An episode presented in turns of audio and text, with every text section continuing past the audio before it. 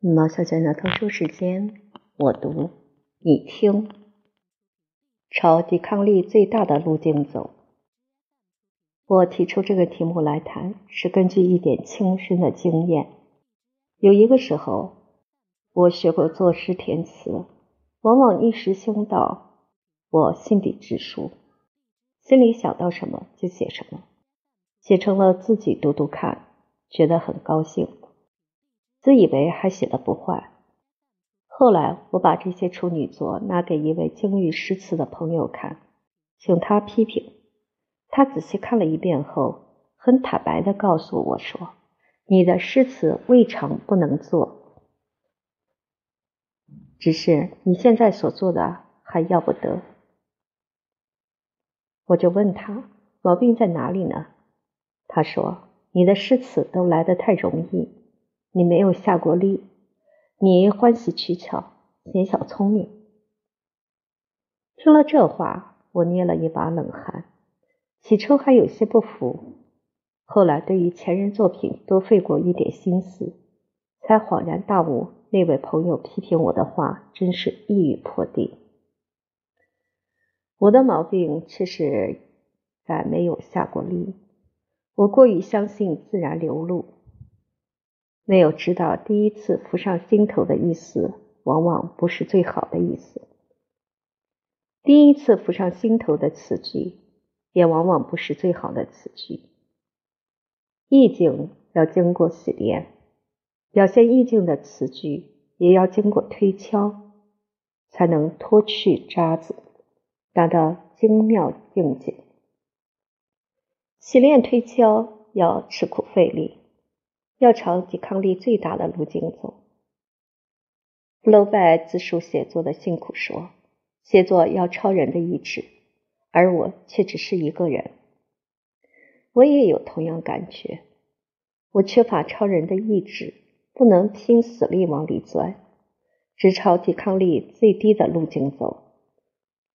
这一点切身的经验使我受到很深的感触，它是一种失败。然而，从这种失败中，我得到一个很好的教训。我觉得，不但在文艺方面，就在立身处世的任何方面，贪婪取巧都不会有大成就。要有大成就，必定朝抵抗力最大的路径走。抵抗力是物理学上的一个术语。凡物在静止时，都本其固有惰性而继续静止。要使它动，必须在它身上加动力。动力愈大，动愈速愈远。动的路径上不能无抵抗力。凡物的动都朝抵抗力最低的方向。如果抵抗力大于动力，动就会停止。抵抗力纵使低，聚集起来也可以使动力逐渐减少。以至于消灭，所以物不能永动，静止后要它续动，必须加以新动力。这是物理学上一个很简单的原理，也可以应用到人生上面。人像一般物质一样，也有惰性，要想它动，也必须有动力。人的动力就是他自己的意志力，意志力愈强。动寓意成功，意志力愈弱，动寓意失败。不过，人和一般物质有一个重要的分别：一般物质的动都是被动，使它动的动力是外来的；人的动有时可以是主动，使它动的意志力是自生自发、自给自足的。在物的方面。动不能自动的随抵抗力之增加而增加，在人的方面，意志力可以自动的随抵抗力之增加而增加，所以物质永远是朝抵抗力最低的路径走，而人可以朝抵抗力最大的路径走。物的动必须终为抵抗力所阻止，而人的动。可以不为抵抗力所阻止。照这样看，人之所以为人，就在能不为最大的抵抗力所屈服。我们如果要测量一个人有多少人性，最好的标准就是他对于抵抗力所拿出的抵抗力。换句话说，就是他对于环境困难所表现的意志力。我在上文说过，人可以朝抵抗力最大的路径走，人的动可以不为抵抗力所阻。我说可以，不说必定。因为世间大多数人仍是惰性大于意志力，欢喜朝抵抗力最低的路径走。抵抗力稍大，他就要缴械投降。这种人在事实上失去最高生命的特征，堕落到无生命的物质的水平线上，和死尸一样东推东倒，西推西倒。他们在道德学问、事功各方面都绝不会有成就。万一以庸庸得厚福，也是刀天之行。人生来是精神所复利的物质，免不掉物质所常有的惰性。抵抗力最低的路径，常是一种引诱。我们还可以说，凡是引诱，所以能成为引诱，都因为它是抵抗力最低的路径，最能迎合人的惰性。惰性是我们的仇敌，要克服惰性，我们必须动员坚强的意志力，不怕朝抵抗力最大的路径走。走通了，抵抗力就算被征服，要做的事也就算成功。举一个极简单的例子，在冬天早晨，你睡在热被窝里很舒适，心里虽知道这应该是起床的时候，而你总舍不得起来。你不起来，是顺着惰性朝抵抗力最低的路径走。被窝的暖和舒适，外面的空气寒冷，多躺一会儿的种种借口，对于起床的动作都是很大的抵抗力，使你觉得起床是一件天大的难事儿。但是你如果下一个决心，说非起来不可，一耸身也就起来了。这一起来，事情虽小，却表示你对于最大的抵抗力的征服，你的企图的成功。这是一个琐细的事例。其实世间一切事情都可做如此看法。历史上许多伟大人物，所以能有伟大的成就者，大半都靠有极坚强的意志力，肯向抵抗力最大的路径走。例如孔子。他是当时一个大学者，门徒很多。如果他贪图个人的舒适，大可以坐在曲阜过他的安静的学者的生活。但是他毕生东奔西走，席不暇暖，在沉绝过凉，在匡遇过生命的危险。他那副奔波劳碌、凄凄惶惶的样子，颇受当时隐者的耻笑。他为什么要这样呢？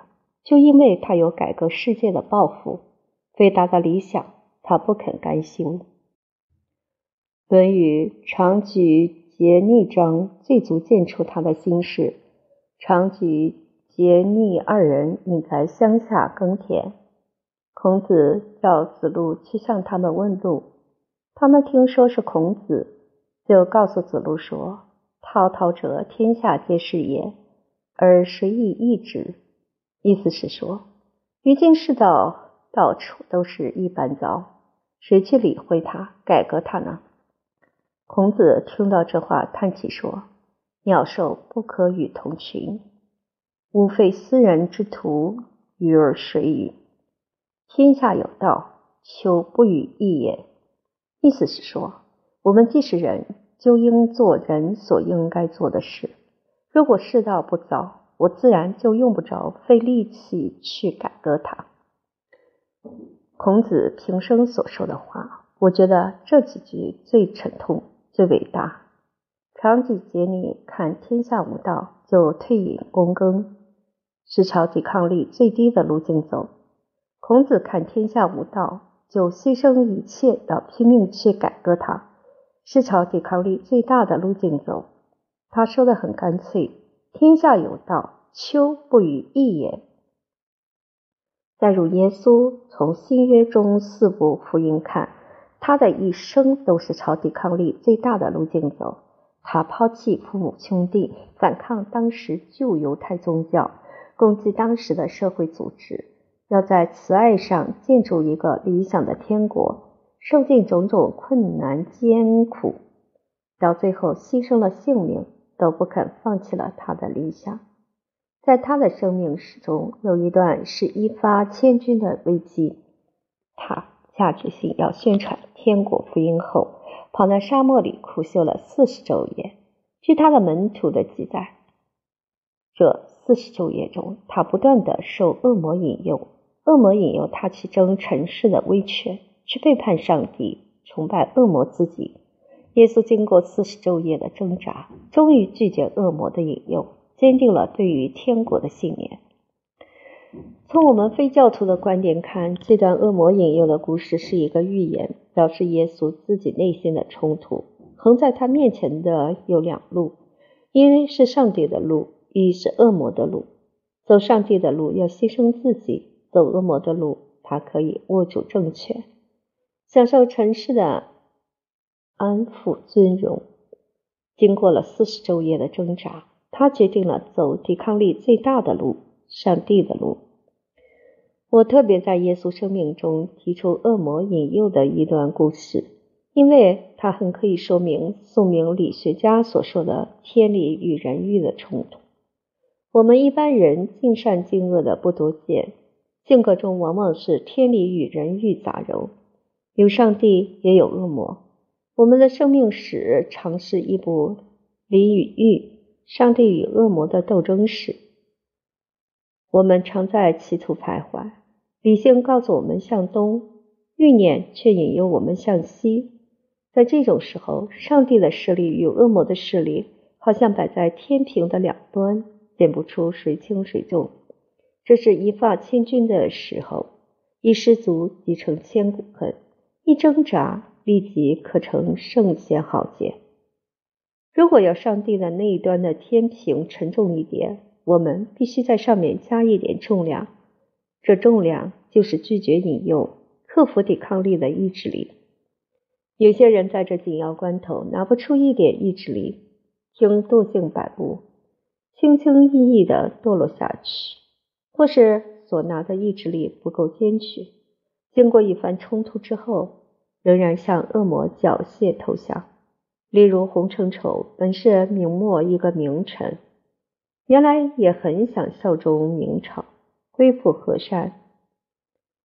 清兵入关后，大家都预料他以死殉国，千兵百计劝诱他投降，他原也很想不投降，但是到最后，终于抵不住生命的执着与禄位的诱惑，做了明朝的汉奸。再举一个眼前的例子，汪精卫前半生对于民族革命很努力。当这次抗战开始时，他广播演说也很慷慨激昂。谁料到他的利禄熏心，一经敌人引诱，就起了卖国叛党的坏心事儿。以陶希圣的记载，他在上海时，自然感到良心上的痛苦。如果他拿一点意志力，及早回头，或以一死谢国人。也还不失为知过能改的好汉，但是他拿不出一点意志力，就认错就错，甘心认贼作父。世间许多人失节败行，都向汪精卫、洪承畴之流，在紧要关头不肯争一口气，就马马虎虎的朝抵抗力最低的路径走。这是比较显著的例子。其实我们设身处世，随时随地，目前都横着两条路径：一是抵抗力最低的，一是抵抗力最大的。比如，当学生不死心塌地去做学问，只敷衍功课、混分数、文凭；毕业后不拿出本领去替社会服务，只奔走八件，银元性静，也不才而在高位，做事时又不把事当事做。只一味因循苟且、敷衍公事，甚至于贪污淫逸、欲钱即抓，不管他来路正当不正当，这都是放弃抵抗力最大的路径，而走抵抗力最低的路径。这种心理如葱类之境，就可以逐渐使一个人堕落。我当穷究目前中国社会腐败的根源，以为一切由于懒，懒所以苟且因循敷衍，做事不认真；懒所以贪小便宜，以不正当的方法解决个人的生计。懒，所以随俗浮沉，一味圆滑，不敢为正义公道奋斗；懒，所以欲引诱即堕落。个人生活无纪律，社会生活无秩序。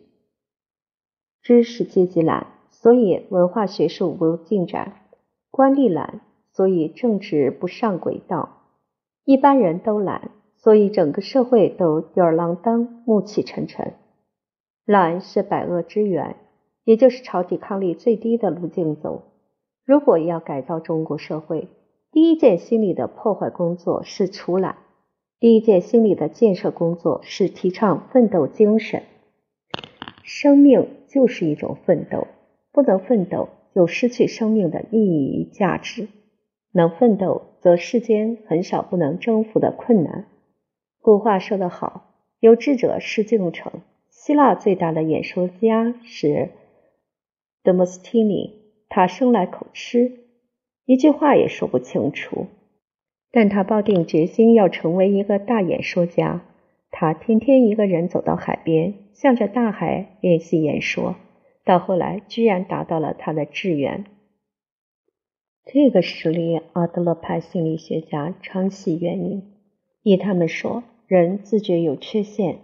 就其卑劣意识，自耻不如人，于是心中就起一种男性的抗议，自己说：“我也是人，我不该不如人，我必用我的意志力来弥补天然的缺陷。”阿德勒派学者用这种原则解释许多伟大人物的非常成就，例如聋子成为大音乐家，瞎子成为大诗人之类。我觉得一个人的紧要关头在其卑劣意识的时候，其卑劣意识是支持。孔子说得好：“知耻近乎勇。”但知耻虽近乎勇，而却不就是勇。能勇，必定有阿德勒派所说的男性的抗议。男性的抗议就是认清了一条路径上抵抗力最大而仍然勇往直前，百折不挠。许多人虽天天在卑劣意识中过活，却永不能发男性的抗议，只知怨天尤人，甚至于自己不长进，希望旁人也跟着他不长进。看旁人长进，只怀满肚子醋意。这种人是由知耻回到无耻，注定要堕落到十八层地狱，永不超生。能朝抵抗力最大的路径走，是人的特点。人在能尽量发挥这特点时，就足见出他有富裕的生活力。一个人在少年时常是朝气勃勃、有志气、肯干，觉得世间无不可为之事，天大的困难也不放在眼里。到了年事渐长，受过了一些磨折，他就逐渐变成暮气沉沉、一览星辉，遇事都苟且因循。得过且过，不肯出一点力去奋斗。一个人到了这时候，生活力就已经枯竭，虽是活着，也等于行尸走肉，不能有所作为了。所以，一个人如果想奋发有为，最好是趁少年血气方刚的时候。少年时如果能努力，养成一种勇往直前、百折不挠的精神，老而益壮也还是可能的。一个人的生活力之强弱，以能否朝抵抗力最大的路径为准。一个国家或是一个民族也是如此。这个原则由整个的世界史证明。估计几个显著的例：西方古代最强悍的民族，莫如罗马人。我们现在说的能吃苦、肯干、重纪律、好冒险，仍说是罗马精神。因其有这种精神。所以，罗马人东征西讨，终于统一了欧洲，建立一个庞大的殖民帝国。后来，他们从殖民地获得丰富的资源，一般罗马公民都可以坐在家里不动而享受富裕生活，于是变成骄奢淫逸，无恶不为。